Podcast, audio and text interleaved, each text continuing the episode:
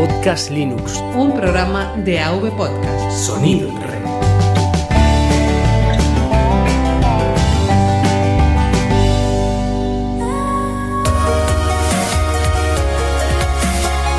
Bienvenidos a Podcast Linux. Un programa para usuarios domésticos del sistema operativo del pingüino.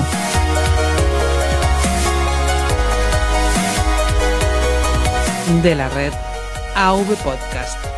Red de podcasting.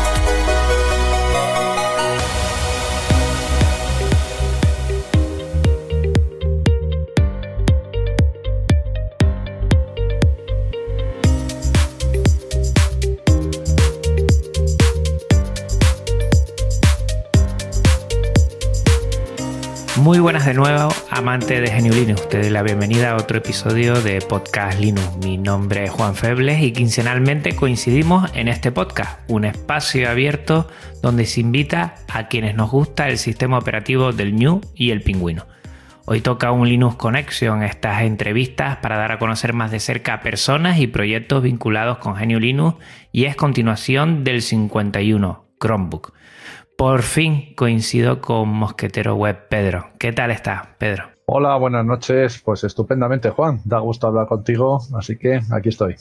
Eh, el gusto va a ser mutuo porque a mí me encanta. Últimamente te sigo eh, pues mucho más a menudo porque tienes eh, bueno, muchos proyectos de los que ahora hablaremos. Y la verdad es que, bueno, no sé si lo sabrán los oyentes, pero eres podcaster, bloguero, eres profesor de formación profesional en la rama de computación. Bueno, ¿computación o informática? Pues eh, oficialmente es la formo parte de la familia de informática y comunicaciones, pero a mí me parece que computación es una palabra muy bonita, o sea que me da igual, la que más te guste. más actualizada por lo menos, ¿no? Que ya alberga otras cosas. El concepto de informática no sé a ti, tú estarás en el día a día, pues se me ha quedado como un poquito antiguo, ¿no? Y ahora gente habla de computación que queda muy bien, no sé.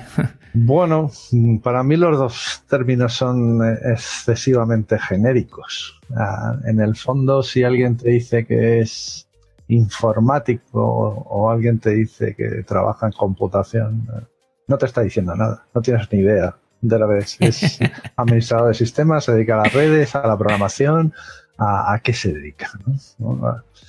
había una polémica antaño que estaba muy bien, que me gustaba a mí, traía bastante tela. Era un tipo que se dedica a la ofimática es un informático, pero vamos, no vamos a entrar en ese berenjena. Bueno, además, conmigo te puedo asegurar que, es, vamos, mi ignorancia es grande. Estoy aprendiendo mucho, bueno, en parte a mucha gente a la que sigo, como tú. Y estoy disfrutando un montón, o sea que los oyentes ya se posicionarán que esta charla va a estar muy divertida, cuanto menos. Eh, recordarles también a ellos que estamos en una sala Gypsy cedida por neodigit.net, que es nuestro proveedor de confianza de habla hispana y bueno, vamos a profundizar sobre este sistema operativo de Google. No sé si te ha dado tiempo, Pedro, a escuchar el episodio. Eh, creo que sí, creo que sí. Yo lo que pasa es que soy de memoria de pez, soy el primo de Dory. Y, creo que sí, pero tú, tú recuérdame, pregúntame. Somos primos cercanos, entonces, pues yo también mi memoria a veces me traiciona demasiado. Eh, bueno, hablamos mm, en el anterior episodio del Chromebook. Eh, un, nuevo personaje en este, en este gran, teatro que son los dispositivos, que es la tecnología y que, bueno, tú conoces bastante, además de ser usuario, eh, tienes un blog, tienes un blog sobre ello y hablas bastante en tu podcast.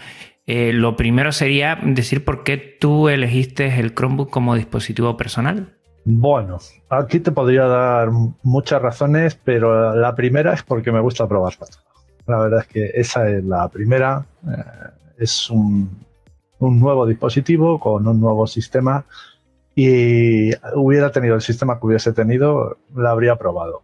Pero digamos que me apetecía especialmente porque yo soy bastante pro Google, como sabrán eh, algunos de los que nos escuchen, porque vamos, lo he manifestado bastantes veces y me gusta, uso todos los servicios de Google para muchas cosas. Y entonces me imaginaba que este dispositivo se iba a adaptar a las mil maravillas y de hecho así ha sido. Eh, la verdad es que es un dispositivo que llama mucho la atención. Yo animo a toda la gente que independientemente si está más en pro del software libre o menos, que le dé una posibilidad, o por lo menos de tocarlo y de probarlo, porque a mí lo que me llama mucho la atención, Pedro, es que es un concepto, por lo menos, que no es lo mismo a lo que estábamos ya habituados de un ordenador personal, eh, de una tablet que parece que están abocadas, por lo menos en educación y en el ámbito profesional, a, extinguirse aparentemente, ¿no? Es el ocio lo que sigue en venta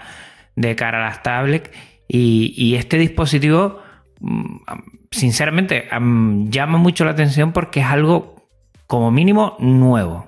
Sí, es un concepto novedoso. Yo lo primero que le diría a la gente es que vamos a ver, es un Chromebook es un portátil que no viene a sustituir a todos los portátiles, que tiene unos usos bastante concretos, que le va a servir a la gran mayoría de la gente, pero como siempre habrá gente a la que no le sirva. Entonces que hay que mirar, preguntar a gente o, leer, o, bueno, informarse un poquito, ¿no? Como si te vas a comprar un móvil, vamos, lo mismo, informarte un poquito antes. Y es un dispositivo, o suelen ser dispositivos lo primero baratos, lo segundo rápidos, ligeros, con gran duración de batería y con el que se pueden realizar las tareas más habituales que hace la gente. Eso es lo que yo les diría. Ahora, la que hace justo uno de nosotros, pues habría que preguntarle, ¿tú qué haces? Pues juegas. Pues mira, por ahora es donde más cogea. Pero bueno, mm. seguimos hablando luego más adelante de, los defectos que tiene, si te parece. Em, empecemos por sus virtudes, que yo creo que para abrir el telón yo creo que sería bueno hablar de sus virtudes. ¿Qué es lo que más te gusta a ti de utilizar Chrome OS? Porque mm, otra cosa también hay que tenerlo claro. Eh, es un concepto que va a la par eh, dispositivo hardware con software, mm, que es que prácticamente es un único concepto, que después está ahí todo bien eh, implementado y bien mezclado, diría yo. Eh, y no se puede entender su sistema operativo sin su concepto de dispositivo mm, hardware. Sí, tienes toda la razón. Yo para, para decirle a la gente que no lo conoce cuál es el concepto que más se acerca, si separamos ahora los tres sistemas operativos que tenemos, ¿no? estarían Linux, Windows y Mac. Eh, el concepto que más se le acerca es Mac, porque es un Chrome OS, es un, sistema operativo cerrado, o más o menos cerrado. Tiene una parte que es libre, pero la que te viene en el Chromebook no es libre. Y viene muy ligado al hardware. O sea, no puedes instalarlo en cualquier dispositivo. O sea, en ese sentido se parece mucho a Mac, y se parece muy poco a Linux y a Windows que los puedes instalar en cualquier dispositivo. Así que va muy ligado hardware y software.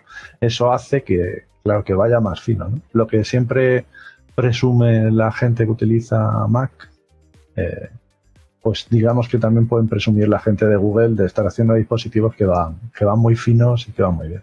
Pues mira, nunca había caído hasta ahora lo que estás diciendo tú, es verdad que que igual que el concepto Mac, es eh, tener un hardware eh, totalmente en sintonía con su software, mientras que los otros dos, las otras dos piezas del tablero, que sería en este caso GNU Linux y Windows, eh, se intentan amoldar a lo que es el hardware de terceros, pues sí es verdad, es verdad. La verdad es que ahí uno una de sus buenas bases que ha jugado Google es tener a estas, eh, bueno, a estas empresas de hardware eh, en sintonía para que después generen dispositivos totalmente, totalmente afinados sin tener nada que ver. Porque yo, eh, si algo me, me sorprende de Google es cómo puede tener esa relación sin tener el producto en sí, ¿no? Bueno, tiene el Pixel, creo que es. Pixelbook. Que también, el Pixelbook, efectivamente pero después los otros son de, terceros, entiendo yo. Eh, está Acer, está Dell, están otros, muchos, son varias marcas, ¿eh? no son dos o tres nada más. Pero que al final tienen un dispositivo, por lo menos perfecto, con, cuerpo y alma que se conjugan a la perfección. Claro, porque lo que ha conseguido Google es lo que le hubiese gustado a Microsoft en su día que es certificar el hardware para un software. En el fondo Google lo que le dice a los fabricantes es si tú utilizas este hardware, yo te certifico que Chrome OS va a funcionar a las mil maravillas con, con tu hardware y ya está. Entonces, claro, al final, ahora por ejemplo va a salir un montón de dispositivos y todos vienen con un sistema, un SOC, un microprocesador, memoria, tarjeta gráfica, todo unido en uno, que es bastante conocido que es el OP1. Y entonces, claro, Google te dice, si tú sacas un dispositivo con esto, yo te aseguro que este sistema operativo funciona genial. Y entonces, claro, los fabricantes pues dicen, pues adelante, tiro para adelante. Es interesante el concepto y restringe mucho las posibilidades, pero a cambio obtienes que el dispositivo funciona muy bien, muy fino, muy, muy fluido. Ah, yo por lo que veo, tú eres un enamorado de estos dispositivos, sin duda alguna, además. Sí, sí, sí, sí, sí, sí. sí. Es que tiene, a ver, si eres usuario de la nube de Google y de los servicios de Google, eh, es que, bueno, puedes utilizar cualquier cosa, porque hasta ahora he utilizado portátiles con Linux y también utiliza la nube. Pero es que el, hecho de que tú puedas encender el ordenador en, segundos, más rápido que con Linux incluso, eso ya es una ventaja. Pero donde te gana un Chromebook, yo creo que en donde no tiene competencia es en la batería en la batería. Tú no puedes conseguir eh, ni con Windows ni con Linux una duración de batería como, tiene, como tienen los Chromebooks, cualquier Chromebook. Y si a eso luego le sumas, porque siempre habrá gente que te diga, pues yo tengo un Ultrabook de la marca, no sé, de Dell, el X13 y hago 8 horas de pantalla. Y le dices, pero ¿cuánto te ha costado? 1.500 euros. Y dice, vale, pues es que yo te hablo de lo mismo, pero por 800 pavos. Bueno, de lo mismo, de lo mismo en duración de batería. ¿no? Entonces, es, brutal. Lo de la batería de los Chromebooks es, alucinante. Esas son una de sus dos virtudes, ¿no? Tú lo acabas de comentar. Yo en el podcast anterior, hablando de Chromebook, lo, lo comenté. O sea, el precio sin, sin mirar el, el Pixel, el Pixelbook, que eso, madre mía, eso se iba ya casi a los mil dólares. Pero todos los demás, por, por un precio bastante aceptable, tenemos un dispositivo además táctil, ¿sabes? Que, le podemos sacar bastante partido y además en, partido en, producción, no solo en ocio, que también, sino en producción. Y eso es interesante, es interesante. Bueno, nosotros como eh, profesionales de la educación, joder, cómo sonado eso, como profesores y maestros que utilizamos muchas herramientas para mucha documentación, es fundamental tener herramientas ofimáticas y, en el Chromebook funcionan a las mil maravillas. En cuanto a los precios que tú comentas, pues fíjate, tenemos que es un caso excepcional, ¿de acuerdo? Es, no es lo normal. Pero en Navidades en Amazon salió, en Amazon oficialmente y tal, un Axus por, por 100 euros, que es el que tiene la mayoría de la gente.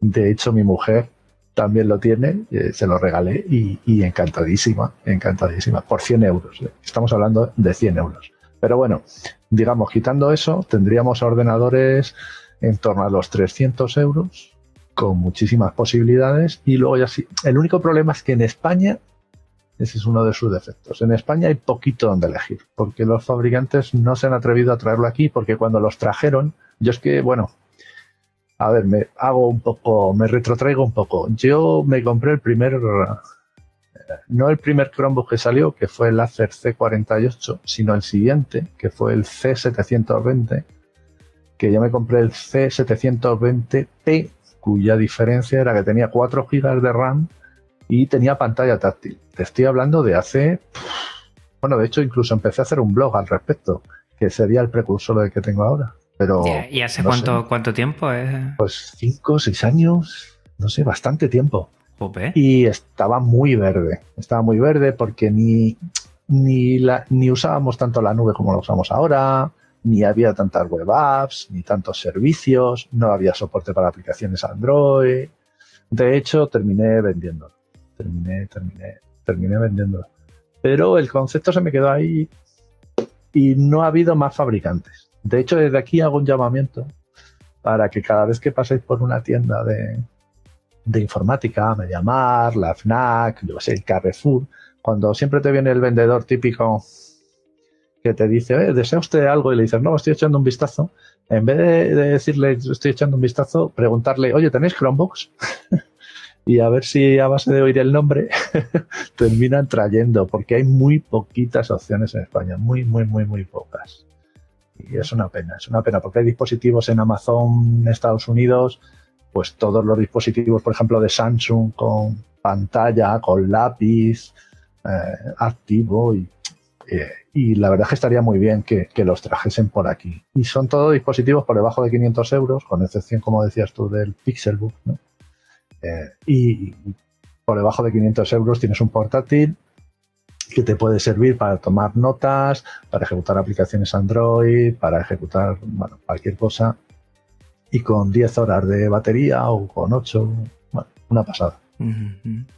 Yo me acuerdo hace, igual no hace 5 años, pero hace menos, si verlos en las grandes superficies. Sí me acuerdo.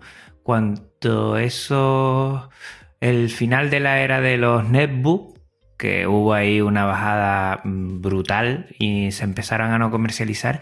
Y después, a los dos años, empezaron a traer eh, otra vez ese formato pequeño que yo soy un enamorado de ese formato. A mí un portátil de menos de 12 pulgadas, de, entre 11 y con 6, que ese es el que me gusta a mí. Y 12 con 5, a mí me encanta ese formato, sobre todo porque me tengo que mover mucho por el colegio y nada, te lo pones ahí en el sobaco, como digo yo, y lo llevas a cualquier lado sin tener que, estar con mucha locura. Y sí me acuerdo de verlos muchos en las grandes superficies. Y es verdad, es verdad, a partir de ahí hubo un, parón y no se volvió. No sé si es que no se vendió bien en ese momento, era demasiado pronto igual, no había mucha información y no se han vuelto a ver. Pues mira, te puedo decir la fecha exacta porque tengo por aquí el blog todavía. El 21 de junio de 2014 hice el primer post de láser 720p. Pues ha llovido, ¿eh? Ha llovido. Sí, sí. Así que la verdad es que yo, ahora que, que tú has mencionado los netbooks, en mi opinión, esto es un revival de los netbooks ordenadores baratos, muy dedicados a tareas muy específicas, de características sencillas y con una aplicación clara y evidente en el mundo educativo.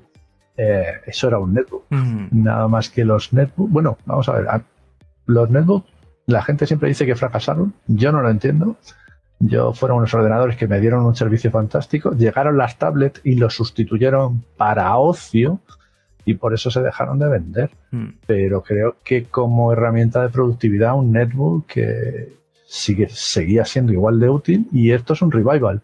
Tienen un poquito más de pantalla y están orientados a manejarlos en la nube. Ah, perfecto, es un revival, pero cogiendo todas las ventajas de los netbooks y orientándolas a, un mundo eh, totalmente conectado, por decirlo de alguna manera y, después ese trozo de pastel tan interesante para todos los que quieren vender tecnología, que es educación, que ha, estado, por eso te quiero comentar, porque además tú como compañero eh, lo sabrás bien, ha habido en ese sentido un, un, vacío, entiendo yo, en el cual las tablets se quedaban a medio camino, que sí eran muy interesantes igual para alguna etapa más principal, pero cuando los chicos accedían a secundaria, bachillerato, mm, bueno, bachillerato y universidad, porque también en, Estados Unidos se venden, vamos, eh, para la universidad como si no hubiera un mañana, sinceramente. Y ese vacío que estaba ahí, pues nadie supo llenarlo hasta que vinieron los Chromebooks y, Google, que estoy rememorando un, estas semanas eh, un, oyente me hizo una crítica constructiva y es que, Google lo ha hecho muy bien porque se ha sabido meter eh, y sabe lo que quiere, que es ganar adeptos en educación. Y yo, le, yo dice, mira, la primera parte te doy toda la razón. La verdad es que lo ha hecho muy bien, sinceramente, porque ha sabido eh, apartar esas tablets que ya nadie quería y ha metido otros dispositivos. Se la ha jugado, sinceramente, porque nunca se, mm, se sabrá con anterioridad si le iba a salir bien o mal. Y al final es que, vamos, ha, hecho, se han hecho de oros con este concepto. Aquí me gustaría también puntualizar una cosa. La gente suele decir, o sea, se suele fijar mucho, y ese creo que es un defecto muy español, en, el hardware, en el dispositivo. De hecho, en las escuelas se metieron los netbooks, en distintas comunidades autónomas incluso se llevaron portátiles eh, a, las escuelas, a los institutos. Y el problema siempre es igual. Eh, no es cuestión de la herramienta, es cuestión de la formación que le des a la gente. Si tú le llevas a alguien un portátil con Linux y la herramienta LibreOffice para sus tareas y está acostumbrado a Windows y Microsoft Office, pues no lo va a usar. Es que no lo va a usar. Y no tiene por qué usarlo, si él utiliza lo otro. Ahora bien, si tú le llevas primero una formación, le dices todas las ventajas que tiene, los problemas que se va a evitar, y después le llevas la herramienta, pues tiene la opción de usarla. Y lo bueno que ha hecho Google con los Chromebooks no es el Chromebook en sí mismo. Si solo te mandan un Chromebook, no vale para nada. Bueno, no es que no valga para nada, me pasa.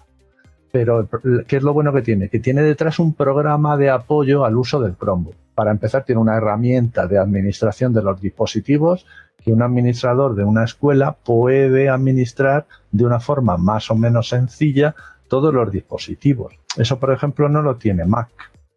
Que Mac se vende mucho y se lleva mucho, en, sobre todo en Estados Unidos, en, distintas escuelas y los high school y en las universidades. Pero no se trata, por ejemplo, ahora que está intentando Apple poner eh, los iPads. No, no se trata del dispositivo, se trata de que haya unas herramientas que te permitan gestionar los dispositivos de tus alumnos y se trata de que haya una formación que vaya asociada a, a esos dispositivos. Y ahí Google pues, lleva muchísima ventaja porque tiene incluso programas de certificación para, para educadores. ¿no? Eh, que por cierto deberían potenciar más para que todos nos pudiésemos certificar, pero bueno, por lo menos los tiene, es que el resto ni los tiene. Mm, ahí Google desde hace mucho tiempo está apostando muy fuerte. Algunos entienden que es una manera de fidelizar a futuros, eh, bueno, esos alumnos que en un futuro serán, bueno, trabajadores, tendrán eh, que tomar decisiones y que puede que tiren por ahí, pero mal no lo están haciendo, al revés, lo están haciendo muy bien y eso es un hecho. Y que igual con Android ya tendrían mm, bastante parte eh, de, esa tarta, de esa tarta ya cogida, pero han seguido, han seguido con el Chromebook que igual, no lo sé si tú piensas lo mismo, igual no lo necesitaban o igual sí, pero que han seguido, han seguido y, la verdad mm, yo respeto, aunque sea un concepto privativo, que no es eh, para mí de agradecer, porque a mí me gusta el software libre, sinceramente, pero respeto que, hayan tenido un concepto, lo hayan llevado a efecto y que sea otra cosa diferente de a lo que estábamos eh, habituados hasta hace muy, muy poquito. Sí, es un concepto bastante cerrado, muy parecido al de, al de Apple, como te decía antes, es muy, muy cerrado. Pero la cuestión es, tenemos un concepto libre, abierto, ahí está, ¿no? A mí me, bueno, me molesta, no, no es que me moleste, me da un poco igual, ¿no? Pero sí que me molesta un poco cuando están siempre con el cachondeo este de, por fin el año del escritorio de Linux. Y yo siempre contesto lo mismo, digo, el año del escritorio de Linux ya ha sido, ahí lo tenemos. No lo queréis usar. Luego nos quejamos, no es que las cosas son cerradas, son... Joder, ahí está Linux. ¿Quién usa Linux? Cuatro gatos. Desgraciadamente somos cuatro gatos. Y la mayoría de esos cuatro gatos, de los cuatro gatos, tres tienen arranque dual. tienen Windows y Linux en su ordenador. Gente que, por ejemplo, como yo, utiliza el PC con el que ahora estoy hablando contigo y solo tenga Linux, es que, ¿cuántos somos? O sea, es que somos poquísimos. Entonces, sí, nos gusta la libertad, nos gusta eh, que las cosas no sean cerradas, pero cuando nos ofrecen un modelo a disposición de cualquiera y que tendríamos que apoyarlo, no solo usándolo, sino aportando a la comunidad, ya sea como haces tú con un podcast o con un foro o con un blog o con cien mil cosas más, ¿no? Eh, que hay muchísima comunidad detrás, pero, pero aún así, somos cuatro gatos. Entonces, claro, luego nos llevamos a las manos a la cabeza porque ah, es que se utilizan productos cerrados de Google, de Windows, de, de Apple. Bueno, es la libertad de cada uno. E, eso es cierto, yo siempre lo digo, o sea, si yo quiero usar libremente algo, también tendré que respetar, aunque no comulgue con ello, pues respetar otras decisiones. A mí, mira, yo siempre lo he dicho y muy abiertamente, a mí el concepto Mac como hardware me parece, son los mejores portátiles que hay. Para mí, son los mejores portátiles que hay. Un compañero de trabajo tiene el último con el touch, touch bar, ¿no? Es con... Sí, creo que es la touch bar. Y es una pasada, es precioso, es, es una pasada y es un dispositivo que te va a durar años, seguro, seguro.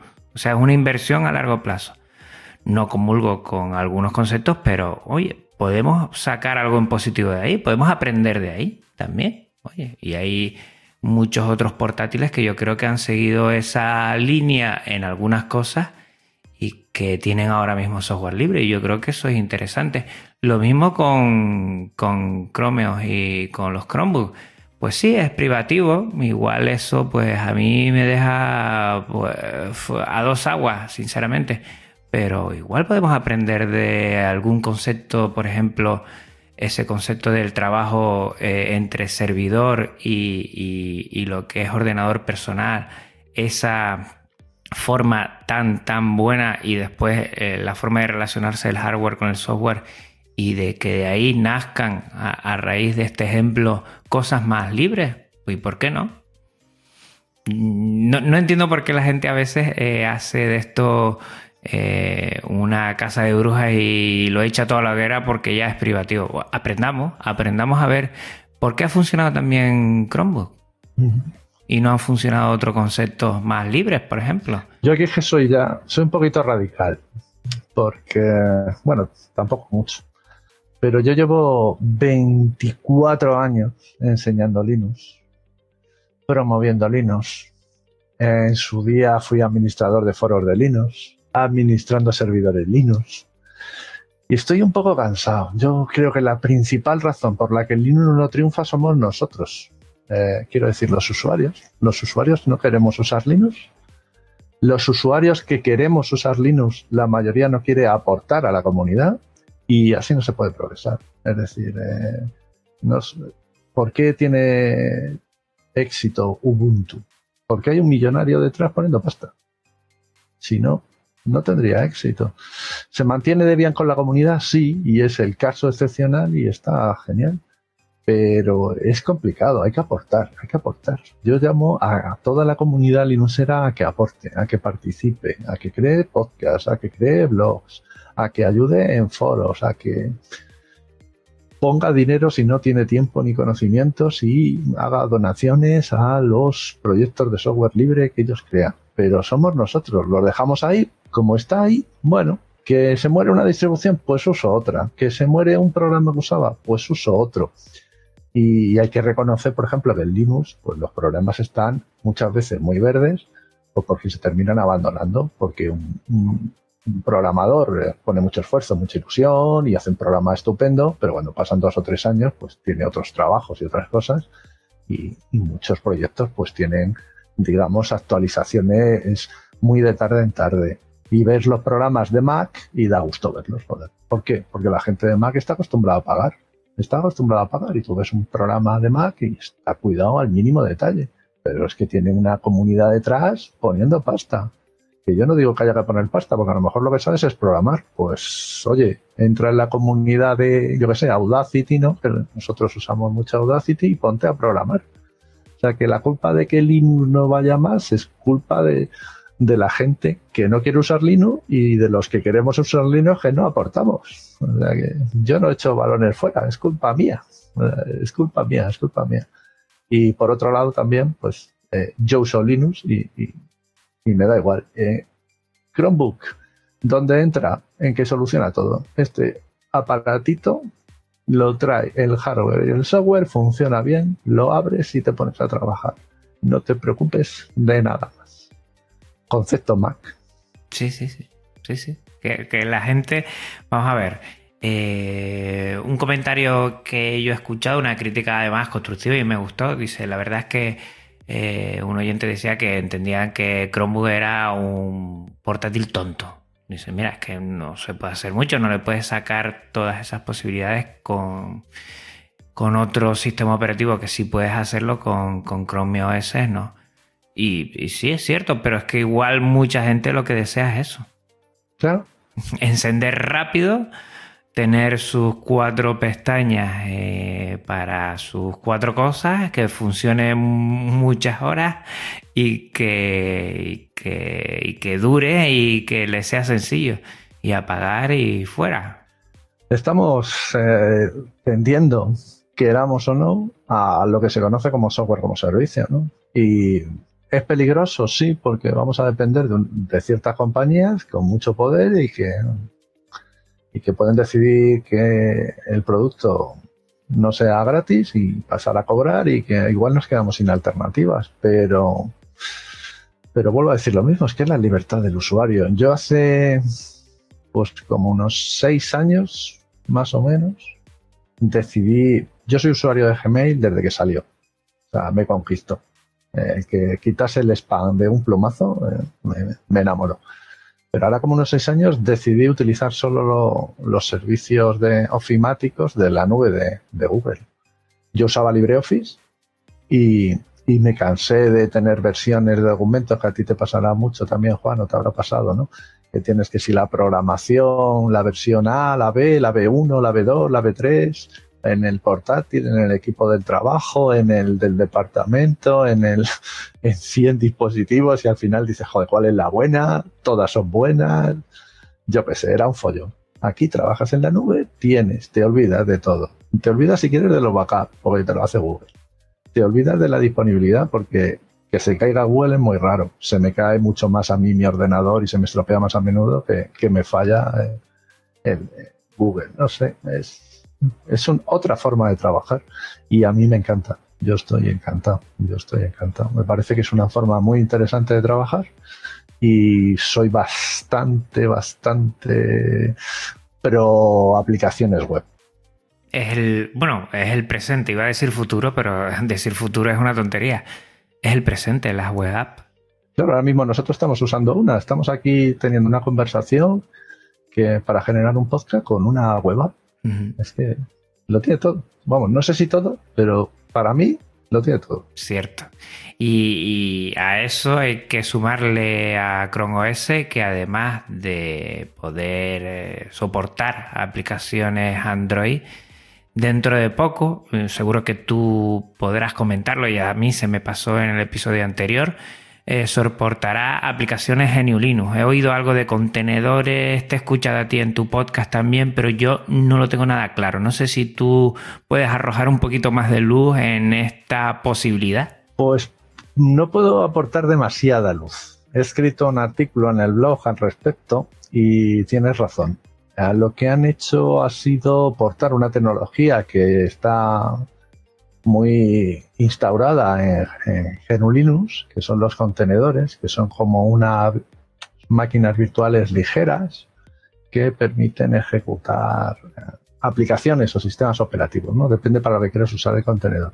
Y que de hecho en Linux están ahora muy de moda porque tenemos la paquetería AirSnap y la paquetería Flatpak que vienen a utilizar un concepto parecido.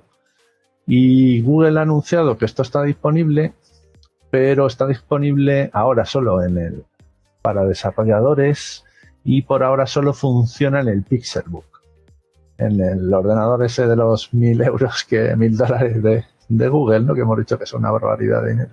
Mm. Y, y va a abrir bastantes posibilidades. Me quedan ciertas dudas, me quedan ciertas dudas. Es una tecnología que está todavía mm, un poquito verde y que cuando llegue a los Chromebooks va a tener, bueno, no sé si decirle fallos, más bien carencias, como el acceso a la tarjeta de sonido, que no va a tener, no va a tener acceso, parece ser, ni a los puertos USB ni a la micro SD. Pero que, ¿por qué el movimiento este de Google? Pues en principio parece ser que es un movimiento que va enfocado a que los desarrolladores utilicen los Chromebooks, ¿no? Eh, yo también, tanto en el blog como en el podcast, os he dicho que, perdón, uno de los principales problemas que tienen los Chromebooks es que no puedes instalarte tu entorno de desarrollo. Y eso es un hándicap para la gente que programamos. Yo busqué alternativas y hoy en día, de hecho, existen eh, servicios en Internet de programación que son fantásticos y se puede suplir. Pero aún así, la gente de desarrollo pues, suele querer su, su entorno en local.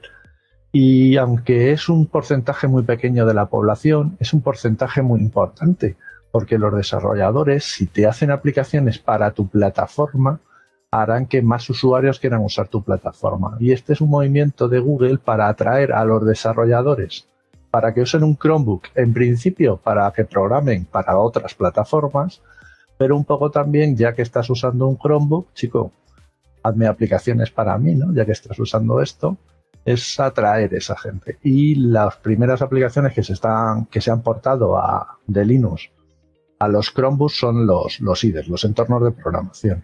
Android Studio, Sublime Text y algunos más, ¿no? El, creo que el Visual Studio Code también eh, se ha aportado y se ve que funciona bien. Entonces es un movimiento muy inteligente por parte de Google para una minoría de usuarios muy concreta, pero una minoría que, es, bueno, esta táctica no es nueva, ¿vale? Ya la usó eh, Apple en su día haciendo que la mayoría de los programadores utilicen sus Macs para programar. Y claro, pues programan para Android, sí, pero programan mucho para Mac y para iOS también. Así que es una táctica que, que trae una minoría y a los usuarios que nos va a traer más posibilidades. ¿Y crees que eso puede ayudar al software libre en referencia a que conozcan otras aplicaciones? O es que no sé bien, los contenedores no sé si al final van a ser solo de aplicaciones o, o alguna distribución dentro. Es que no. Yo he escuchado las dos cosas, no lo sé. ¿Crees que eso puede ayudar también a que se conozca un poquito, bueno, las distribuciones en Linux, software libre, o, nos van a engullir dentro de Chrome OS? Yo creo que no. Yo creo que no va a ayudar especialmente. Eh, yo creo que va muy orientado al uso de los servicios webs y bueno, pues ahí habrá algunos que sean software libre y habrá otros que no lo sean, pero eso es transparente para el usuario. Es decir, ahora tú y yo estamos usando Jitsi y yo no sé si es software libre o no lo es. Vamos, sí sé que es software libre, ¿no? Pero quiero decir, yo lo estoy usando en una plataforma que me permite comunicarme contigo. Y los usuarios pues no se preguntan si eso es libre, no es libre o qué es. Así que mm, creo que no, que no va a ayudarnos especialmente a la gente que promocionamos el, el software libre. Eso queda un poco raro, ¿no? Yo promociono el software libre y utilizo Chromebooks. Mm, bueno, también yo sé que también tienes otros dispositivos, pero no sé. Em, eh, a mí no me gusta ser, y cada vez que se me pasa por la cabeza ser muy cerrado a otras cosas, me sale una sirena aquí en la cabeza diciendo ten cuidado porque cerrarse creo que no beneficia a Genio Muchas veces, eh, mucho de, de las decisiones eh, muy, muy cerradas a mi modo de ver, eh, no nos ha ayudado en nada. ¿eh? Sí, tenemos un problema de comunicación en el software libre muy importante, muy, muy, muy importante. Y tenemos, yo creo, también un problema de formación y de, no sé cómo decirlo, de, apoyo de los grandes fabricantes. Mientras no te puedas comprar un ordenador con software libre en el Carrefour, por poner un ejemplo, ah, estamos muertos. A ver, mm. entiéndeme, estamos muertos entre comillas, ¿vale? Yo te vuelvo a decir lo que te decía antes, sé que es una postura un poco extraña. Yo no echo de menos a nadie. Yo no quiero que venga más gente al mundo Linux. Estamos los que estamos y el que no quiera estar, pues oye, que me parece fenomenal. ¿Que quieres usar un Chromebook? Pues fenómeno, un Mac, un Windows. Ya he pasado esa fase de intentar hacer un poco de proselitismo de Linux y de que, joder, esto está muy bien y que esto es una filosofía más que eh, un, uso de, una herramienta.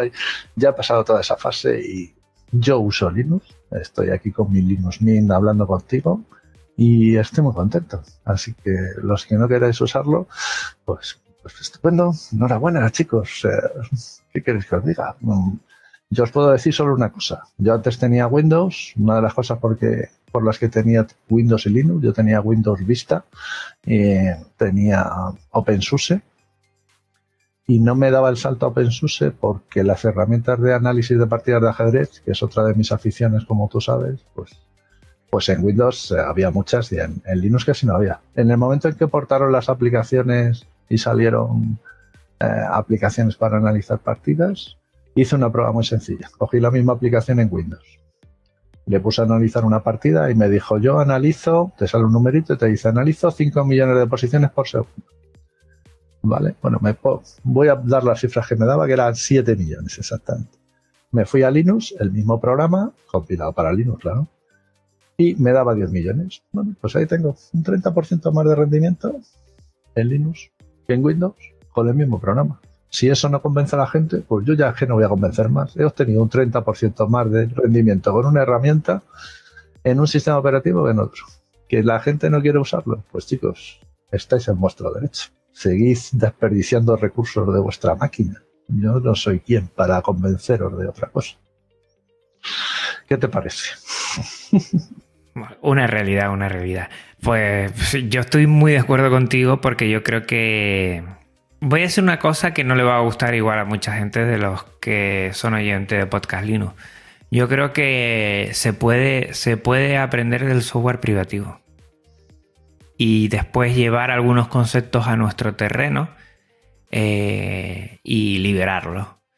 Y por eso a mí me llama mucho la atención eh, Chrome OS y los Chromebooks, porque creo que es una nueva apuesta que no había hecho antes. Y antes de eso tendríamos que, irnos a otro tipo de, dispositivos con mucho tiempo, pero que además ha funcionado desde el minuto uno, que, en los colegios están apostando muy fuertes, ya los oyentes saben que por ejemplo en mi centro el próximo año vamos a tener Chromebook y, que los colegios no, no dudan en coger esta base porque hay gente detrás, se ve que funciona, el control que tienes del dispositivo, tú dijiste antes, con el MDM es brutal. O sea, yo no conozco otro dispositivo, que, bueno, los Android sí lo tienen también en ese sentido, pero no conozco otros dispositivos que se puedan eh, controlar y gestionar también como, como estos. Tampoco soy un especialista en el tema, pero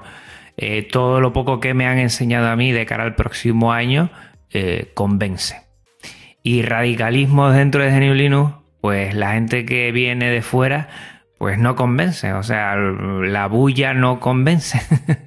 y eso es lo que yo siempre eh, me gusta ser aperturista. Pues bueno, pues vamos a darle la vuelta a la tortilla con software privativo a ver cómo lo podemos portar al software libre pero no porque se utilice me pongo bueno, la mano en la cabeza y me tiro de los pelos, ni mucho menos. Busquemos, indaguemos, aprendamos qué tiene de positivo y después portemos esa idea al software libre para que tenga salida, nada más. Yo soy muy usuario de, Google porque en mi centro pues tenemos la G Suite también desde hace muchos años y tenemos nuestras cuentas Google y así nos organizamos pensar yo ahora, Pedro, que no voy a utilizar la G Suite porque me gusta el software libre, bueno, eh, eh, lo veo como un idiotez, es que yo como de eso. Pero es que hay gente que lo dice, y hay gente, mm, en lo personal no lo utilizo, porque, pero porque yo lo he decidido así. Pero hay mucha gente que, pero estás utilizando Google, es que tienes un Gmail, porque has puesto un Gmail, ¿por qué no pones un... Y digo, bueno, pues no sé. Es mi decisión, mientras la tomes conscientemente. Efectivamente. Yo, uso Gmail y sé que me lee Google los correos. Lo sé. Me lo dijo en el año, ¿en qué año? En 2004 creo que fue.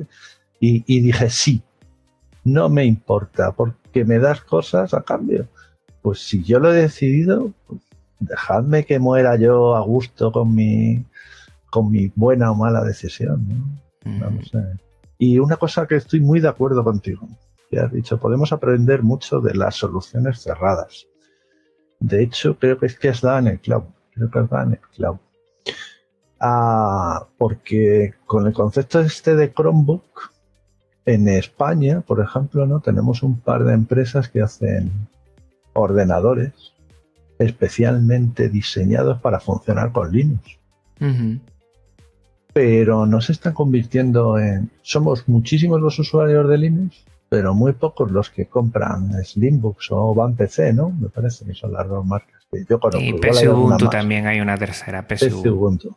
pues, pero que me perdonen. Entonces, ¿qué ocurre? Que el software libre atrae mucho porque es gratis. Y eso está bien. Eso está genial. Eso mola mucho pero cuando nos tenemos que rascar el bolsillo, la mayoría de, la gente que dice, no, es que a mí me gusta Linux, me gusta Linux. Vale, vamos a comprarnos un portátil. No, me lo compro con Windows y luego le meto Linux. Joder, eso es también un poco, no sé, incongruente, ¿no? Es, eh, me lo compro con Windows y luego le meto Linux. Claro. Entonces, si los fabricantes, la gente que está haciendo una apuesta de riesgo de poner dispositivos de hechos a medida para que funcionen bien en Linux, tampoco se lo compramos, pues también se, desaparecerán esas empresas y será otro palo al mundo del software libre. Es lo mismo que el hardware que el, software. Necesitamos un apoyo detrás, necesitamos ayudar a estas empresas. Y si no lo hacemos, pues nunca progresaremos. Yo ya no, voy a decir que me he rendido, me he adaptado, he dicho, bueno, yo lo uso, a mí me vale, ¿eh? el resto que, que use lo que quiera, pero me da pena, sí que es cierto que me da pena que ese proyectos súper interesantes terminen cerrando porque no hay un apoyo real de la gente, ¿no? Y me incluyo yo, no, no pongo a nadie de ejemplo que no sea yo. Entonces tenemos que predicar con el ejemplo, predicar con el ejemplo. Y sí se puede aprender mucho de, esto y yo creo que hacer de la un, dispositivo más cerrado, más minoritario que para cierto nicho como, como ha hecho el Chromebook, hacerlo con software libre, creo que sería lo ideal. Yo apostaría por eso. Ir a un nicho, ver que triunfas ahí y luego ir ampliando el nicho. Que creo es un poco lo que está haciendo Google y claro, con el apoyo de Google, los millones de Google. Pero nosotros somos millones de usuarios, o sea, quiero decir, si los millones de usuarios de, software libre y de GNU Linux eh, eh, empujásemos y remásemos, joder, un granito de arena de cada uno al final hace eh, una duna. Efectivamente. bueno, compartimos lo que es. bueno, yo lo entiendo para mí que es una vocación. Yo te he escuchado en algunos de tus podcasts que también lo es. Además, hiciste uno en el que eh, pidiste eh, bueno, que nuestro trabajo sea un poquito o, se respete más y sea más digno.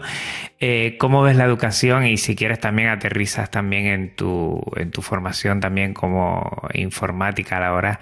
¿Cómo lo ves hoy en día? Pues bueno, tampoco tengo una. Aquí sí que soy bastante de la masa. Creo que el principal problema de la educación es la, política. La política es cortoplacista y la educación debería ser largoplacista. Y si solo miramos a las elecciones de dentro de cuatro años, eh, no se puede cambiar las cosas, no se puede cambiar la ley cada cierto tiempo. Hay una anécdota muy curiosa. Vinieron bueno, no se le llama ministro, no sé, bueno, el ministro de Educación de, Finlandia o un, gerifalte de la educación de Finlandia y le comentaron unos periodistas, bueno, mm, vemos que están teniendo ustedes problemas en su sistema educativo. Supongo que todos los oyentes saben que Finlandia presume de tener uno de los mejores sistemas educativos del mundo. Y le dijeron, ¿y están ustedes cambiando cosas ah, y tal? ¿no? Y le dijeron, bueno, ¿qué prevene? Que en cuatro o cinco años ver cómo eh, han evolucionado y qué cambios se han producido y ver qué, cómo funcionan estos cambios. Y, el tío les preguntaba, perdone, no lo entiendo, mm, como que no les entendía como en inglés, ¿no? Eh, como, a ver, no, no, sé si me estoy entrando bien, me lo están explicando mal. No, no, que si, ¿cuándo van a revisar ustedes las medidas que han tomado? Que en cuatro, cinco años, diez años. Dice, perdone, estos cambios los revisaremos en 20, en 50 o en 100 años. Dice, con la educación se hace a, muy largo plazo. Y esto tiene que ser en generaciones ver los cambios, ¿no? Y claro, los periodistas españoles flipaban. Hostia, ¿de qué habla este tío? A 20, 50 años. Y dice, claro, esa, esa, esa, esa es la política. Hacerlo a 50 años, todos los partidos políticos reunirnos y, y tener una política educativa y no el cachondeo que hay en España, que tenemos 17 gobiernos con 17 políticas educativas distintas y que nos lleva a que se estudian cosas distintas en las distintas sitios de España. Se ha puesto, por ejemplo, muy de moda el tema de, la computación, de, educar también. No sé cómo lo ves. A mí, yo tengo mi. Muy crítico, muy crítico. Yo soy muy crítico con todo, con todo. Yo te hablo desde la comunidad de Madrid, ¿vale? Aquí se ha hecho una, dos campañas brutales, absolutamente de marketing, con las que estoy totalmente en contra. La primera es, para que veáis, la computación. ¿no? Se va a meter en los institutos la asignatura de programación. Dicho así, dice, coño, ¿alguien puede estar en contra de eso? Pues evidentemente no. Pero se vuelve a hacer mal. Coges y dices, voy a dar la asignatura de computación. ¿Y quién lo va a dar? ¿Quién va a enseñar a los chavales a programar? Y entonces te sale el ministro, el, perdón, el consejero de Educación de Madrid con el consejero delegado de Telefónica, no os preocupéis porque Telefónica os va a dar un curso de 30 horas a los profesores y con eso vais a enseñar programación. Y claro, pues yo no sé si llorar, reír, eh, arrancarme los pelos de la cabeza. dices, ¿usted ha aprendido algo en 30 horas alguna vez? Debe ser que nuestros políticos son los genios, son putos genios y con 30 horas aprenden cosas. Es que en 30 horas es que no me da tiempo ni a leerme un poquito de la documentación, oiga. A programar va a aprender un profesor en 30 horas. Pero ya no solo que aprenda a programar, a explicar programación va a aprender alguien en 30 horas. Pero ¿en qué cabeza cabe? ¿En qué cabeza cabe? Es increíble. O sea, es que nos, nos venden unos goles enormes y bueno, al final las cosas salen bien pues por el esfuerzo de la gente, porque los profesores estarán echando horas como capullos, aprendiendo a programar, aprendiendo a explicar la programación y, ya están. Y los habrá mejores y los habrá peores. Pero es que es al revés. Primero forma a la gente y prepárenles materiales buenos y luego después lo metes en la escuela o en el bachillerato, pero no, no, no, no, no se hace de la otra manera. Y la segunda cosa con la que estoy igual de enfadado es el famoso bilingüismo. En Madrid nos han metido el bilingüismo por todos lados, que hay que hablar inglés bien y entenderlo. A ver, ¿alguien va a estar en contra de eso? Pues evidentemente, igual que con lo otro. Pues por supuesto que no. Pues claro que el inglés es importante, pero era un problema de la educación. El, bilingüismo, ¿de verdad? O sea, el, problema de la educación es que abandona el 50% de los chavales la secundaria y lo que queréis es que sean bilingües. Em, no entiendo nada. O sea, es que no entiendo nada. O sea, la educación tiene unos problemas y los intentan solucionar de una manera que no. que a mí no me entra en la cabeza. Que igual meto el bilingüismo, pero tus profesores son bilingües. Somos bilingües. Yo no soy bilingüe. Yo no puedo dar mis clases en inglés.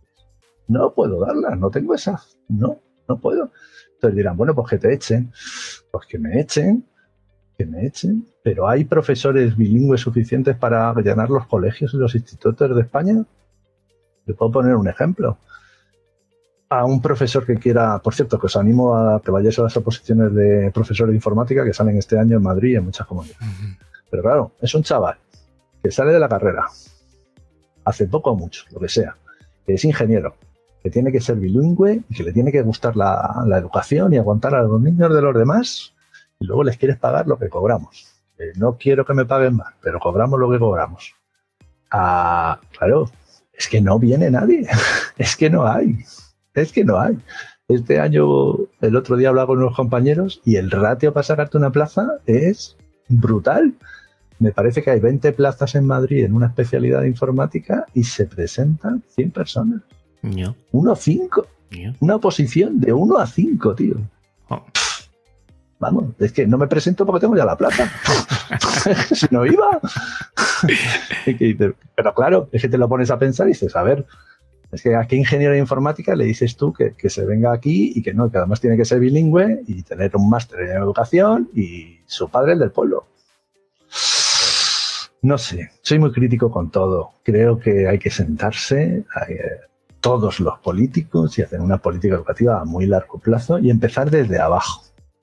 Empezar en el colegio, me parece muy bien el bilingüismo infantil y que esa gente luego vaya subiendo y llegue a, primaria y luego a secundaria, pero así de pronto. Por ejemplo, han querido para que Joder, me estoy enrollando mucho, perdona. No, no, no, no, no, no, no, sigue, sigue, por favor. Me emociono, tío. Por ejemplo, querían meter el bilingüismo en la FP. Y en mi instituto también había un cierto movimiento. Y yo no soy mucho de hablar, a pesar de que soy podcaster, pero en el trabajo no sé mucho de hablar, pero, pero tuve que hacer un alegato en contra del bilingüismo, pues porque a mí me parece que en la FP no tenemos un problema de idiomas, sinceramente. O sea, yo, mis alumnos no se colocan porque sepan más o menos inglés. Que si saben inglés mejor, pues, pues claro que sí. es que eso no lo pongo en duda. Pero mis alumnos se colocan porque sepan más o menos informática. Porque sepan programar mejor o menor. Porque sepan administrar redes o sistemas más o menos mejor. Y lo que necesita es que se lo explique yo de la mejor manera posible. Si se lo explico en inglés y él no lo entiende mal. Pero si se lo explico en inglés y yo no sé suficiente inglés y él no sabe suficiente inglés, pues ya es el colmo de los comos y el batacazo total. El batacazo. Y entonces la verdad es que hizo un alegato bastante importante y finalmente, pues debió haber más alegatos en más sitios y no se ha implantado el bilingüismo. Hay ciertos ciclos bilingües, pero no se ha implantado porque sí en todos. Así que bueno, supongo que me van a llevar hostias como panes por tener esta, esta visión, pero yo creo que hay que enseñar matemáticas en castellano, que los chicos sepan matemáticas en castellano, que tienen que saber inglés y hablar inglés, por supuesto, pero ya daban muchas horas de inglés en los institutos y en los colegios de España, por si la gente no lo sabe, se dan tantas horas de inglés como de matemáticas. Hmm. ¿Ah? Y a mi entender, perdónenme ustedes, son más importantes las matemáticas que el inglés porque las matemáticas nos van a servir en inglés y en castellano, joder, y para toda la vida. Y el inglés es muy importante porque vivimos del turismo, pero bueno, pues a lo mejor es que lo que no funciona es el sistema con el que enseñamos inglés, esa es otra. Porque yo he estudiado muchas horas de inglés y sé una mierda de inglés. y llevo estudiando inglés, bueno, estuve estudiando inglés hasta los 30 años. Tengo títulos y certificaciones casi para aburrir, pero no sé una mierda de inglés. No puedo verme una conferencia en inglés de un tío que sea nativo. ¿Por qué? Pues por el sistema que tenemos. Ahora, que me ponen exámenes de inglés, pues he sacado yo unas notas cojonudas toda la vida. Pero no sé inglés, no lo sé. A lo mejor lo que hay que hacer es cambiar el sistema y no inventarse rollitos. Eso está claro, que el sistema por lo menos no funciona porque cada vez eh, eh, los chicos están, o por lo menos yo lo siento, en algunas, en algunas cosas más desconectados de la realidad cuando están en nuestras aulas y esto es un, mea culpa, ¿eh? yo no, no tiro eh, fuera del caso eh, las responsabilidades que tenemos nosotros como profesorado, como sistema, porque somos parte del sistema también. Pero es verdad que, que cada vez esa desconexión, que yo no sé si, si a través de Chromebook volveremos, a través de Chromebook o de otros dispositivos tecnológicos que a los chicos les gusta tanto, volveremos a, centrar su atención o no. No hay varitas mágicas en educación como en ningún otro sector, pero veremos a ver. Por cierto, en computación, en, el tema de informática, eh, ¿se utiliza mucho el software libre o sigue habiendo bastante software privativo como antaño? A ver, mm, yo te cuento mi experiencia como profesor de formación profesional y como profesor de la Comunidad de Madrid. Entonces, bueno, pues es un, un nicho, ¿eh? O sea que tampoco quiero dar yo lecciones a nadie ni que servir de ejemplo de nada. Pero yo llevo 24 años en FP y en estos 24 años he dado Linux siempre. Hemos utilizado herramientas de software libre en todos los ámbitos, en redes, en sistemas, en, eh, en ofimática, en programación, o sea que se da mucho. También se da software privativo, claro. Nosotros tenemos que enseñar a los chicos, por ejemplo, en la administración de sistemas, a que administren sistemas Windows de usuario y que administren sistemas Windows de servidor, porque también están en el mercado. O sea, que, tampoco podemos ser talibanes de, de, las cosas. Si en la empresa tienes un servidor Windows 2012 server, tendrán que saber los chicos y para que los chicos lo sepan, pues tendremos que explicárselo a nosotros pero también les hacemos ver la, que hay otras herramientas, que hay otras posibilidades y eso se lleva haciendo muchísimos años en muchísimos sitios, pero vuelvo a decir lo mismo, formación, se necesita formación. Lo primero, formar a los formadores para que los formadores formen a los alumnos. Y eso, claro, eso vale dinero, vale esfuerzo y no se dedica. Porque en España, digan lo que digan los políticos, pues la, la educación no es una prioridad. Porque dentro de cuatro años me voy y me da lo mismo, lo quiero que, que me renueven. Y, y también aquí crítica social. Es cuántas manifestaciones hay por la educación en este país, por las tropelías que se han cometido. Pues muy pocas, porque al final la gente lo que quiere es, es una guardería. Yo estoy convencido que la gran mayoría de los padres de este país lo que quieren es una guardería. Quieren un sitio donde dejan a sus niños, saben que allí están cuidados, eh, más o menos entretenidos, pero la formación les da igual. Yo creo que si los profesores y los maestros se sacan el periódico y los niños están entretenidos, nadie saldría en una manifestación a quejarse. Absolutamente nadie. Es triste, pero eso es lo que creo. Buf, qué radical. y eso que tú reivindicas mucho el papel del, del educador, del educador. Si te he oído alguna que otra vez en tus podcasts que, la gente que, que, te oye puede decir que no, no, al revés. Pedro sí es muy y demanda que la autoridad, como bien entendida, ¿no? La autoridad del maestro y del profesor se tenga en cuenta. Pero sí, eso es una realidad de, desencanto a veces, ¿no, Pedro? No, Por muchas partes. ¿eh? ¿eh? A, mí me gusta mucho mi trabajo, a pesar de la visión negativa, yo estoy encantado con mi trabajo y de hecho le digo a tus oyentes que, que se dediquen a esto, pero en realidad tú y yo nos dedicamos a negocios distintos. Yo estoy en el negocio de la formación y tú estás en el negocio más importante del mundo y de la historia que es en el negocio de la educación. Mm. Y, eso es tan importante, es tan, tan importante, que es que cualquier cosa que, que, mm, cometen nuestros indignos políticos eh, me solivienta, me solivienta. Porque a mi nivel ya formativo, bueno, que los chavales sepan más o menos, bueno, pero la educación es que forma parte del pilar de un país. Es que ahí, ahí gracias a eso los demás construimos. Si no hay educación no hay nada. Así que para mí, eh, lo digo no porque esté esto aquí, lo digo. De hecho creo que la pirámide del sistema está mal hecha. La gente que más debería de cobrar y donde más dinero habría que invertir deberían ser los, los maestros de infantil después los de primaria, después los de secundaria, después los del bachillerato, después tendríamos que ir los de FP y los últimos, los donde menos, en la universidad. Porque lo más importante son los niños, joder. eso es cierto. Eh, eso, nadie lo va a negar, ¿eh? Nadie puede negar eso. Eh, Pedro, una cosa. Eh, mosquetero web. Siempre, siempre me ha llamado la atención y nunca te lo he preguntado. No sé si lo has comentado alguna vez. ¿De dónde viene eso de mosquetero web? bueno, pues tampoco que tenga mucha. Yo tampoco le doy muchas vueltas a las cosas, pero a ver, eh, soy enamorado. Sí, Yo creo que si ha habido una novela que me he leído, yo que sé cuántas veces. No soy de releer novelas. ¿eh? Y he visto todas las películas posibles en Los Tres Mosqueteros. Mm, Anda. Los Tres Mosqueteros me parece que transmite tantísimos valores. No tiene todo para mí es, un novelón. Y, soy un fanático de los tres mosqueteros y de ahí mosquetero. Y como estamos en en la época de, de Internet y todo, pues mosquetero web. El mosquetero de Internet. Toma ya, me ha rimado. Hostia, esto no lo había pensado, ¿eh? Espérate que me la apunto. pues mira que tenía que. Creía que, que, venía de otra de tus grandes aficiones, que también es el ajedrez. No sé por qué, mosquetero y ajedrez tampoco tiene mucho tal, pero bueno, algo así como bélico, mosquetero o algo de esto, fíjate. No, ah, bueno, el, logo tiene que ver con el ajedrez, con, el mosquetero y con el podcaster, porque hay un micrófono por ahí en, en mi logo de como mosquetero. Pero es un poco así. Pues, me gusta la novela y, y de ahí surgió el nombre.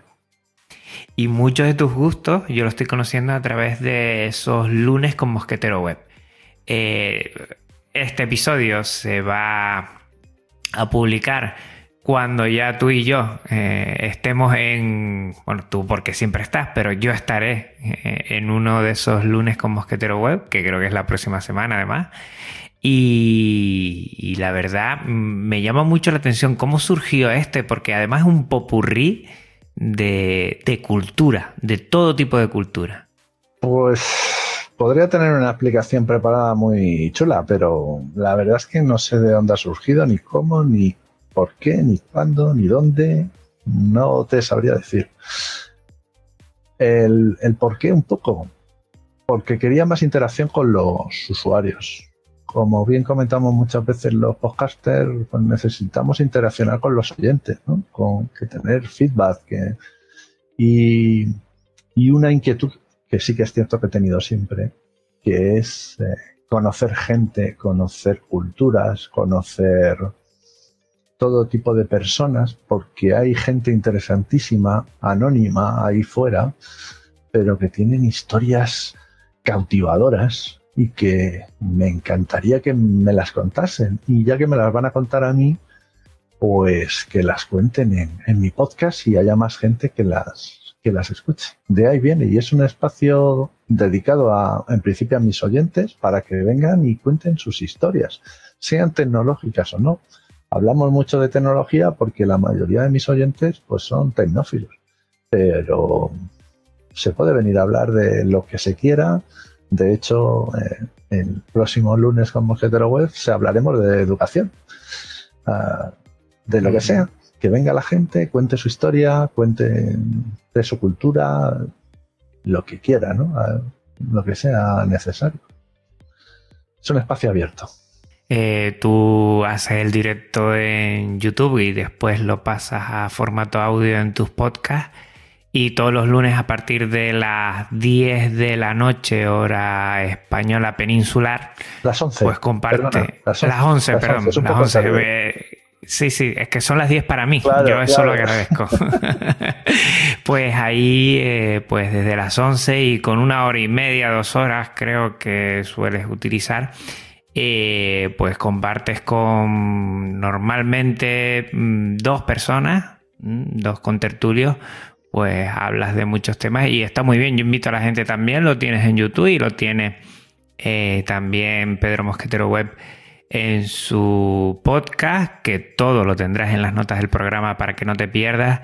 Y la verdad que está muy bien. Tengo muchas ganas ya de pasar por ahí. Los que no estén oyendo, ya habrá salido hace dos días, pues este lunes con Mosquetero Web, que tiene que ver con educación.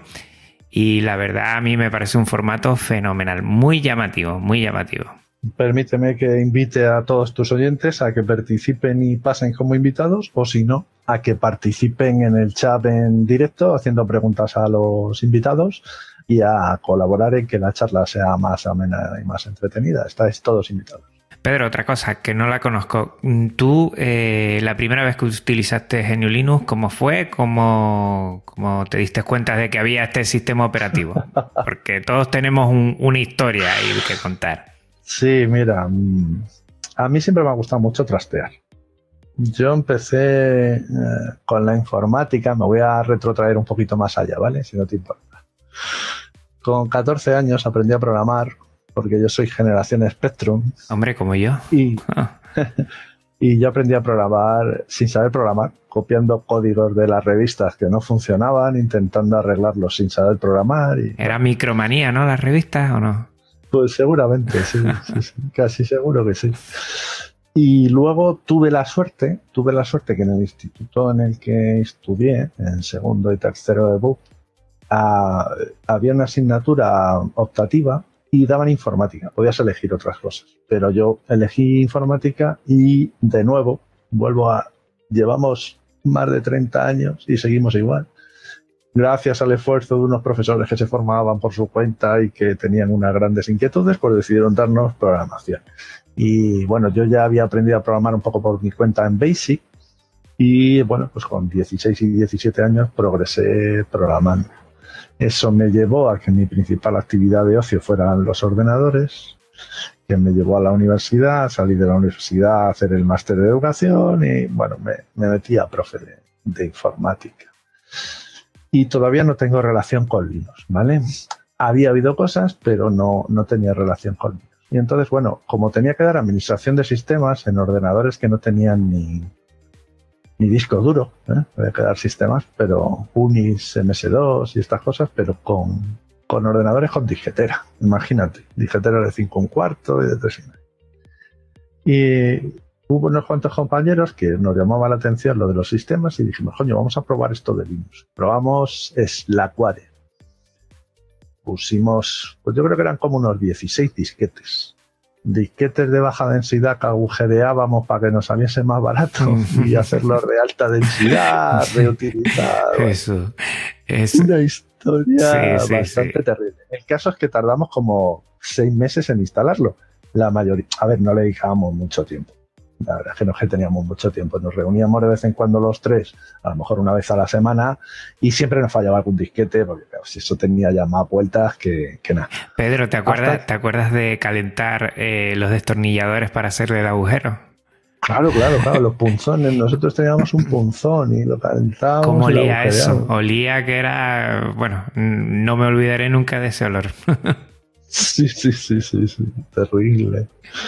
Y bueno, pues eh, conseguimos que funcionasen los 16 disquetes y instalamos nuestro Slackware. Y eso estoy hablándote del año, yo creo que fue el curso 93-94. Yo creo que conseguirlo lo conseguiríamos ya en el 94, más que en el 93. Y ahí instalamos nuestra primera distribución y empezamos a compilar los drivers de la tarjeta de sonido y bueno, todas las cosas que había que hacer con Linux antiguamente, que eran bastante complejas pero con las que aprendías muchísimo, muchísimo. Yo aprendí esos años con Linux mucho, mucho, mucho. Así que esos fueron mis inicios. Slackware y un sufrimiento con los disquetes. Madre mía, yo no. O sea, yo llevo solo 10 años y yo CD, cuando era CD que ahora con y, ahora con los pendrives y en el futuro a ver qué será, porque seguro que esto irá avanzando. Actualmente en casa entiendo que tienes dispositivos en New Linux, en el ordenador de sobremesa en el que estás. Dijiste que tenías qué distribución? Linux Mint. ¿Tienes alguno más? ¿Algún dispositivo más con GNU Linux? Todos mis dispositivos, con excepción de. Bueno, espérate, porque es que, a ver, tengo muchos dispositivos, pero todos mis dispositivos han tenido siempre Linux. Los netbooks tienen Linux, tienen, de hecho, tienen Linux Mint. El, el netbook que ha utilizado mi mujer durante años en su trabajo tiene Linux Mint. Ahora lo ha sustituido por el, por el Chromebook, fundamentalmente por, por la batería y la pantalla es un poquito más grande. Eh, mis portátiles siempre han tenido Linux y actualmente eh, tengo un portátil que tiene Windows. Siempre me gusta tener algún dispositivo con Windows porque desgraciadamente tarde o temprano alguna cosa te encuentras en el que algún fabricante solo ha hecho los drivers para Windows y si no tienes un Windows está bastante jodidillo.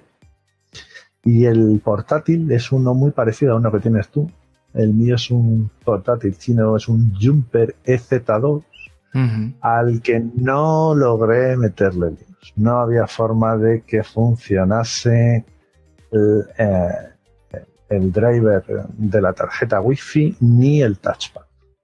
Eh, alguna vez logré que el wifi más o menos medio fuese, pero el touchpad fue, fue, fue imposible, fue imposible. Y la verdad es que luego no he vuelto a, a probarlo, porque bueno, es un equipo que va relativamente bien, que lo usamos en casa muy poco. Bueno, yo de hecho casi no lo toco y mi mujer lo toca muy de vez en cuando, muy, muy de vez en cuando.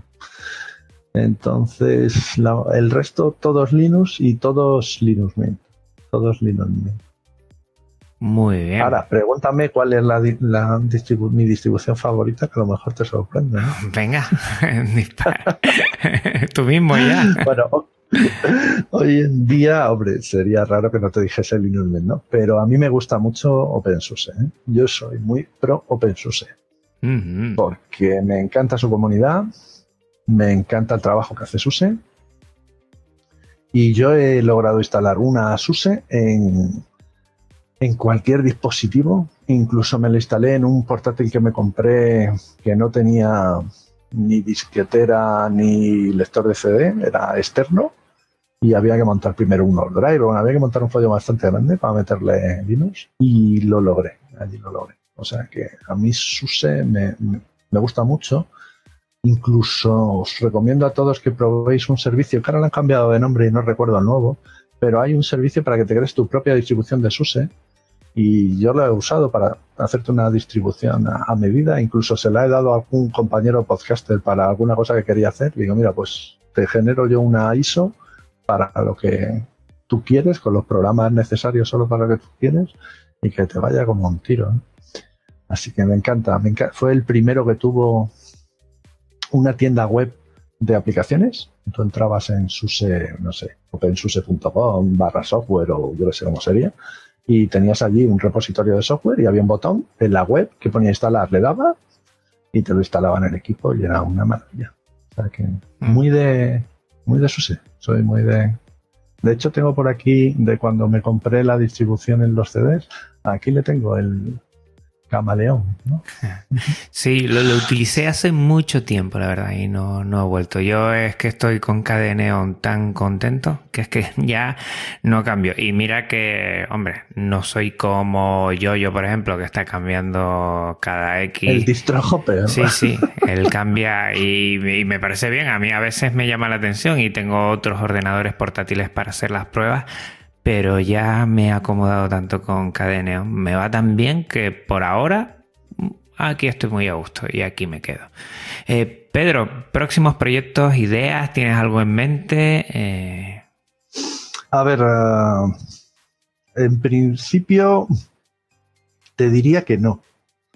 Pero igual la semana que viene se me va la pinza y saco algo nuevo. Que no es que lo tenga previsto ahora y no te lo quiero decir, simplemente que, y a veces me surge como la necesidad de hacer algo y de promover algo y, termino haciéndolo. Eh, hace la semana pasada fue eh, celebramos en mi instituto las terceras jornadas de ciberseguridad donde vinieron algunos de los hackers más importantes de España y eso también fue una iniciativa que me surgió, no sé muy bien cómo ni por qué, y estuvo muy interesante vino esta chica Erika del podcast.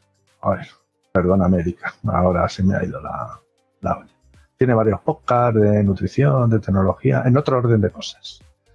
Y también estuvo Rapejín, que es un personaje bastante conocido en el mundo de, Telegram y de los sistemas y los NASes y todas estas cosas. No sé, a veces surgen iniciativas y tiro para adelante y hasta donde llegue, pero en principio previsto, previsto, previsto, no tengo nada nuevo en el, en el horizonte. Ya tiene... Tengo muchas cosas en la cabeza, pero no. Eso te iba a decir, muchos calderos al fuego te veo yo, ¿eh? O sea que, que bien, vas a estar muy, muy bien. Eh, bueno, sin, sin, sin... ¿Te puedo decir?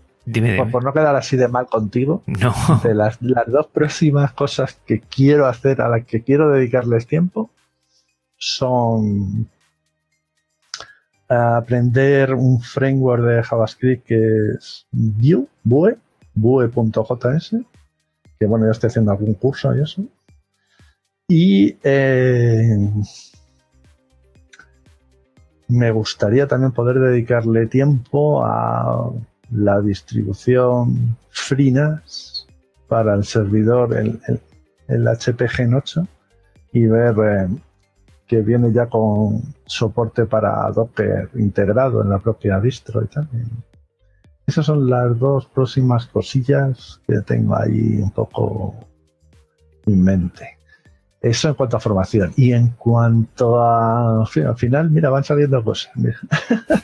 en cuanto a, a, lo mejor al mundo del podcasting, no sé si voy a abrir una nueva sección de podcast, un nuevo podcast, una sección en YouTube, algo relacionado con la programación. Pero no lo tengo todavía muy claro. Qué bueno, qué bueno. Pues no te vas a aburrir, mm. era lo que te iba a decir, que, pinta de aburrirte no tienes, la verdad, ni mucho menos. No, no, no, me suele aburrir, no, no, no.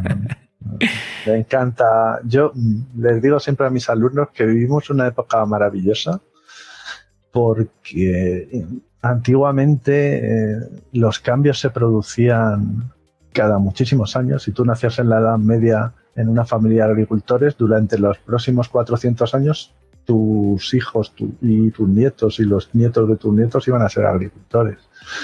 Pero vivimos en un mundo que está cambiando constantemente. Estamos viviendo revoluciones todos los días, no, no mm. todos los días, no, pero de hecho da hasta vértigo, ¿no? A veces hasta miedo. Y ahora viene la revolución de la inteligencia artificial y la revolución de Internet que parece que es que ya no podemos vivir sin Internet. Joder, que eso eh, bueno, de hecho nosotros, eh, Juan, hemos vivido sin internet y, se mm. podía vivir y mm. sin móviles.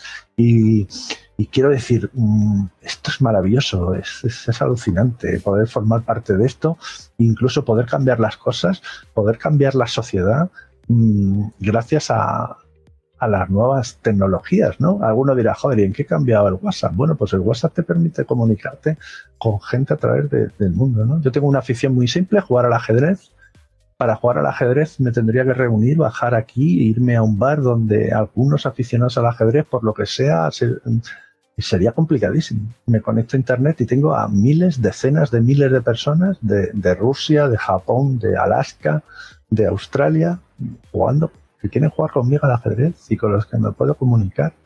Eh, no sé, es un mundo tan, tan alucinante de que podemos formar parte, del que podemos cambiarlo, podemos hacer que la, sociedad mejore con la economía colaborativa. Es una maravilla.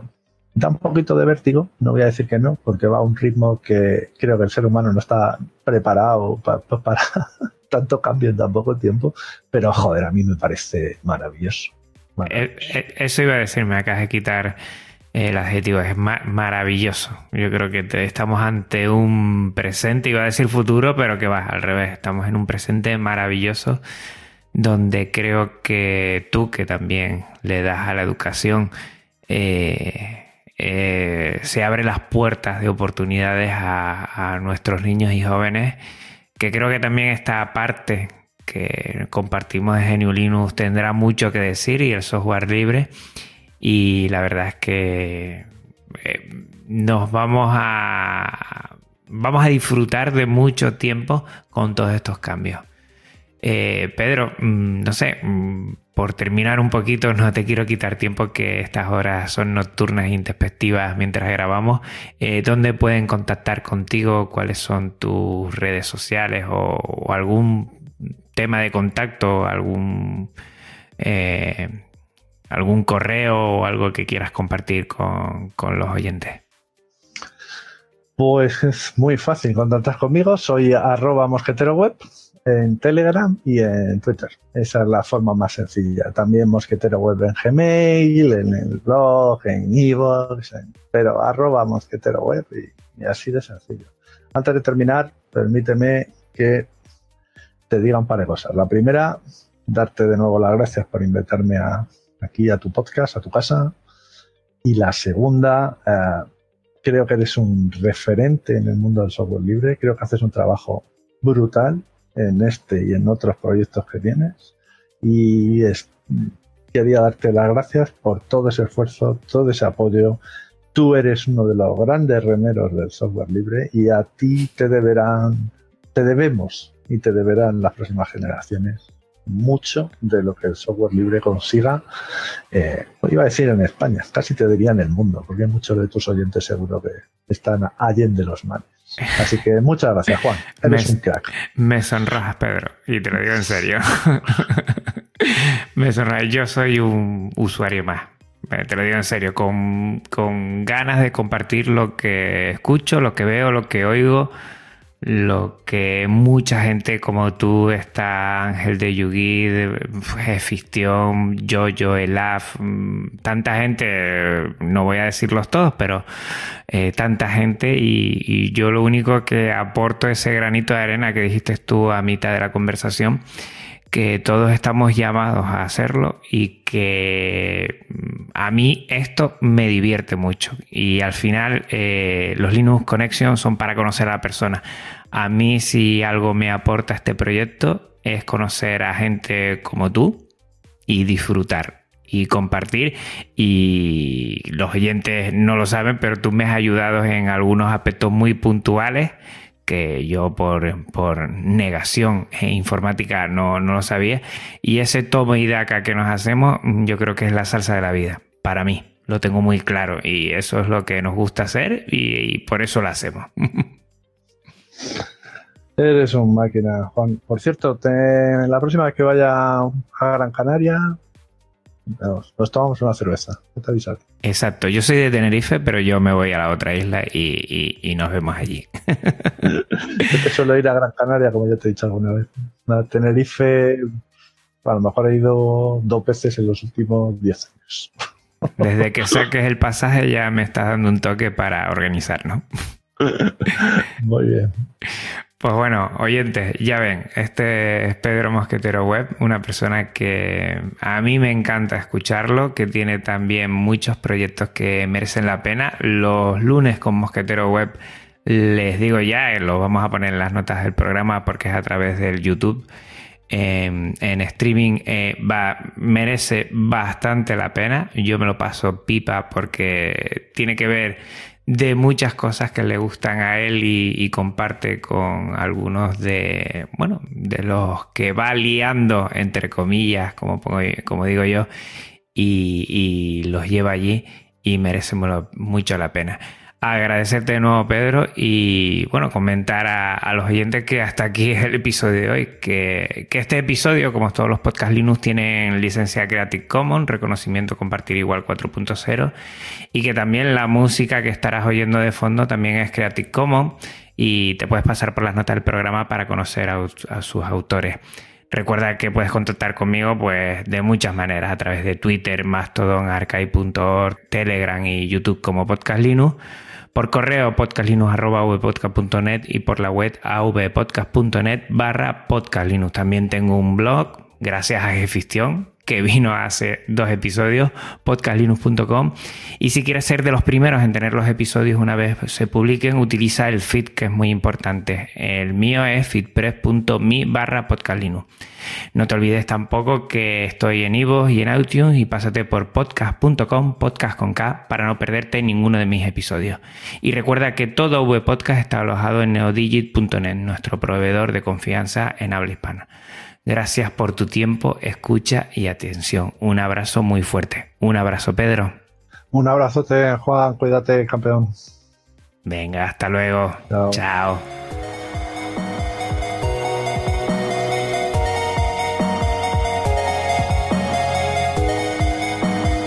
avpodcast.net Red de podcasting.